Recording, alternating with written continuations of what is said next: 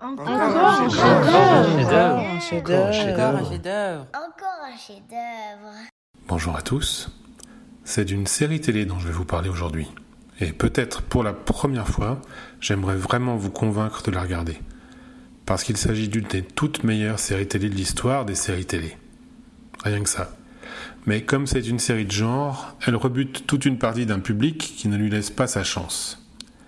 Cette série, c'est Battlestar Galactica, dans sa version dite réimaginée en 2004. Un peu d'histoire tout d'abord. Certains d'entre vous se souviendront peut-être de ce générique.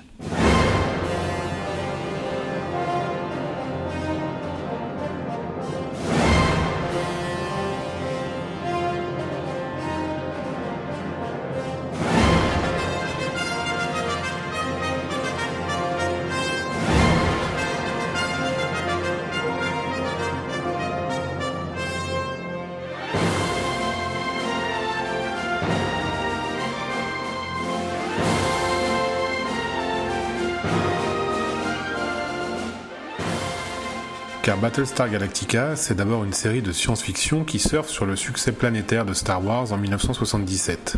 Son créateur, Glenn A. Larson, est un producteur bien connu de séries comme Quincy, Buck Rogers, Magnum, K2000 ou L'homme qui tombe à pic par exemple. En 1978, il lance Battlestar Galactica, qui arrivera en France en 1981 dans l'émission Temps X des frères Bogdanov sous le titre Galactica, et pour seulement 10 épisodes, après avoir bénéficié de deux sorties cinéma en 1979, en réalité deux épisodes doubles remontés pour le cinéma en Europe. Elle fut ensuite diffusée sur Antenne 2, puis sur la 5, et un peu comme Star Trek, on l'a cantonnée dans un registre de séries de science-fiction avec des décors en carton-pâte et des gus en pyjama. Pourtant, et même si je concède que cette première version est un peu compliquée à regarder aujourd'hui car très ancrée visuellement et narrativement dans son époque, l'histoire qu'elle tente de développer est loin d'être nulle.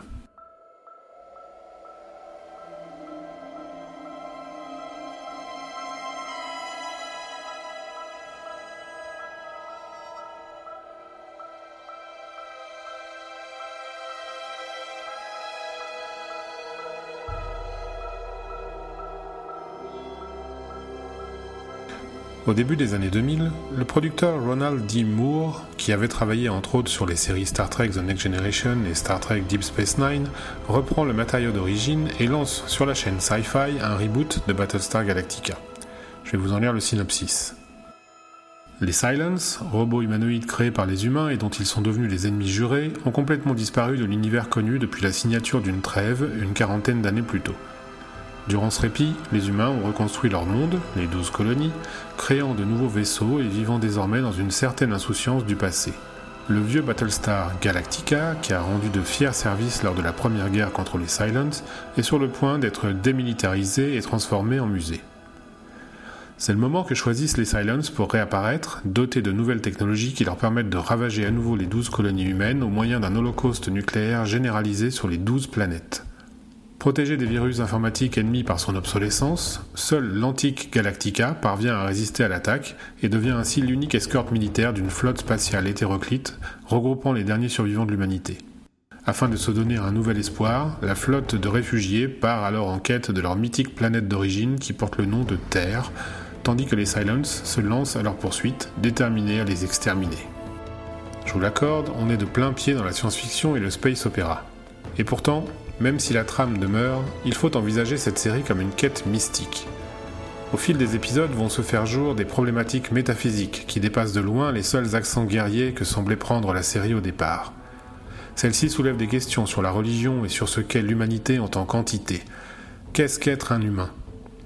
La rivalité entre les hommes et les Silence amènera les protagonistes des deux camps à découvrir leur propre vie intérieure.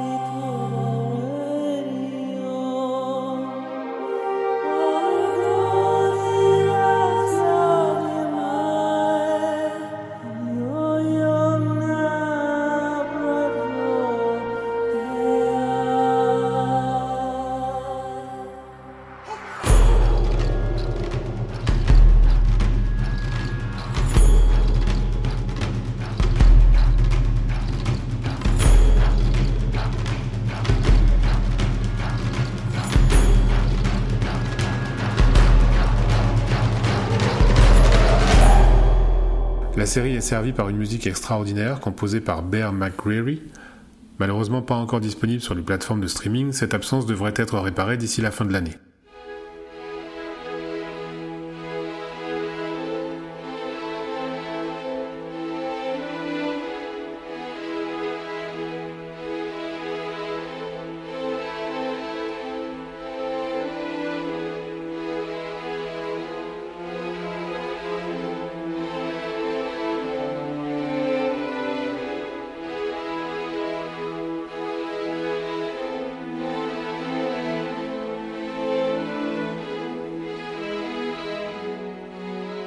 Elle est également dotée d'un casting remarquable, mené par Edward James Olmos dans le rôle du commandant Adama, à la fois guide et patriarche. Ce casting premium fait de Battlestar Galactica une série collégiale qui prend le temps de familiariser le spectateur aux nombreux personnages, leur donnant à tous une histoire et une profondeur inégalées pour ce genre de production. La série est composée d'une mini-série de deux épisodes d'une heure trente, puis d'une première saison de 13 épisodes, puis de trois autres saisons de 20 épisodes chacune. Elle est enfin disponible en France sur Amazon Prime, c'est pour ça que je vous en parle maintenant. Il existe deux téléfilms qui ne sont pas sur Amazon Prime mais qui ne sont pas indispensables à la compréhension globale de l'œuvre. Razor qui se situe entre les saisons 3 et 4 et The Plan qui sera diffusé après la fin de la série et qui est une tentative peu convaincante de revenir sur le fameux plan des Silence évoqué dès le tout premier épisode. Cette conclusion n'était pas utile tant la fin de la série régulière est extraordinaire et met un point final à un chef-d'œuvre de minutie dans l'écriture. Si vous êtes parmi les convaincus, je vous recommande pour finir l'écoute du seul podcast français consacré à la série, Galactifrac, animé par Draven, qui décortique pas à pas tout l'univers de Battlestar Galactica en partant de la série de 1978. Un must pour les fans. J'espère vraiment avoir réussi à convaincre certains de donner une chance à un genre qui ne les attire pas de prime abord. Si vous n'avez jamais vu Star Wars, oui, j'en connais, ça existe. Si Star Trek est une collection de Gugus en pyjama, Battlestar Galactica, par son approche visuelle très réaliste, sa matérialisation terre-à-terre d'une civilisation en perdition, ses quêtes mystiques et ésotériques, ses personnages en relations poignantes, trouvera forcément le chemin de votre cœur. Oui, je m'emballe, mais c'est parce qu'au final, c'est le mot qui me vient pour qualifier ce chef-d'œuvre télévisuel. C'est une série touchante, simplement, et c'est déjà bien.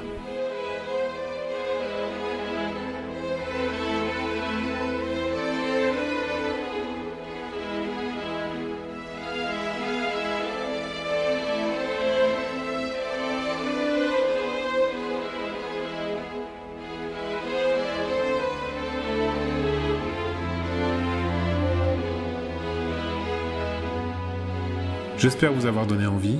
Vos avis et commentaires sont les bienvenus sur le site chronicast.com ou via Twitter, chronicastfr. Abonnez-vous pour recevoir les prochaines émissions. Vous pouvez nous retrouver sur Spotify, Deezer et toutes les plateformes de podcast. Et comme toujours, un gentil commentaire et 5 étoiles sur Apple Podcast pour nous aider à gagner en visibilité. Bonne immersion et à la prochaine pour découvrir encore un chef-d'œuvre. Oh non, pas encore un chef-d'œuvre.